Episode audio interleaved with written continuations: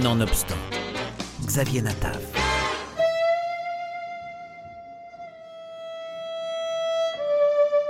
Cette semaine, nous apprenions la disparition de celle que l'on surnommait la Reine de la Nuit, à savoir Régine.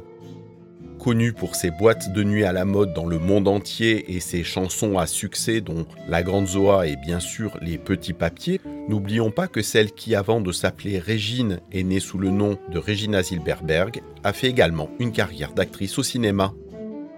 En 1967, Alain Jésuat la dirige dans Jeux de massacre. L'année suivante, c'est Claude Zidi qui lui offre un rôle dans Mazaltov ou Le mariage. J'avoue que je ne crois pas être un personnage fait pour le cinéma. Enfin, je veux dire, dans le sens nerf, et c'est très long, il faut, se préparer beaucoup, et je suis instinctive. Mais c'est passionnant, évidemment, pour moi c'est une chose nouvelle, puisque c'est la première fois que j'en fais. Et j'avoue que, que c'est plaisant, mais ce qui, me, ce qui me terrifie un peu, c'est toutes ces heures où j'attends, on attend tous, on se croise, euh, voilà. Mais l'un de ses plus gros succès, c'est Le Train, qui lui permet de côtoyer Jean-Louis Trintignant et Romy Schneider devant la caméra de Pierre Granier de Fer en 1973.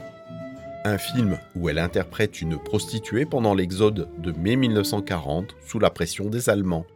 Une période qu'elle a personnellement vécue avec beaucoup de difficultés, trouvant refuge dans différents orphelinats pendant la Seconde Guerre mondiale, devant fuir les nazis à cause de ses origines juives.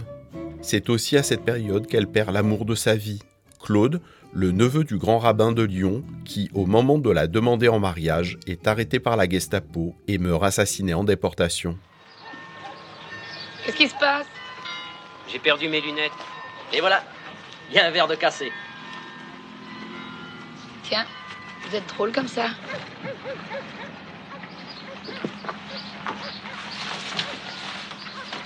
Il laisse plus monter personne.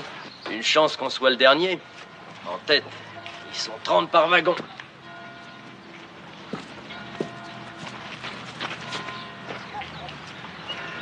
Il va où votre train? Il se replie. Ça tombe bien, moi aussi. Vous me gardez ma place T'inquiète pas. Dès que tu vois la loco, tu rapplies.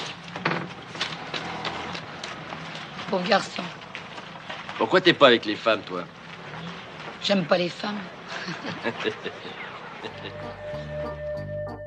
Claude Lelouch l'entraîne dans Robert et Robert, un film avec Charles Denner et Jacques Villeray.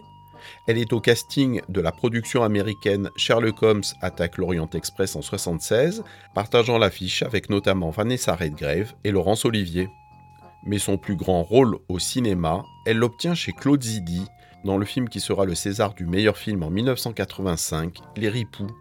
Cette fois-ci, elle incarne une ancienne prostituée, compagne de Philippe Noiret. Elle y dévoile sa sensibilité de femme en mal d'amour, un rôle où elle dévore littéralement l'écran. Bon, t'es une grande fille. Tu vas jusqu'où tu veux. Ta carte blanche, c'est ça. On t'embrasse. T'étais qui, ça? Natacha. Ton poulain récalcitrant l'a invité à dîner. C'est une affaire qui roule. Si seulement tu pouvais connaître les chevaux comme tu connais les hommes, toi. Le quartet de demain, ça serait dans la poche. Mais voilà, j'ai jamais couché avec des chevaux. On croise une dernière fois Régine au cinéma dans son propre rôle dans le film Grosse fatigue de Michel Blanc, sélectionné à Cannes en 1994. Bonsoir. Bonsoir. Écoute, toi. Je t'avais promis que si tu revenais, je te foutais mon poing sur la gueule. Alors voilà. Mais qu'est-ce qui vous prend? Vous êtes malade, vous? Vous êtes pas bien, vous, hein? Je t'avais dit de plus revenir ici, toi. Je veux bien fermer les yeux sur ce qui s'est passé, mais tu reviens plus, Michel. C'est quoi C'est surprise, surprise, il y a des caméras planquées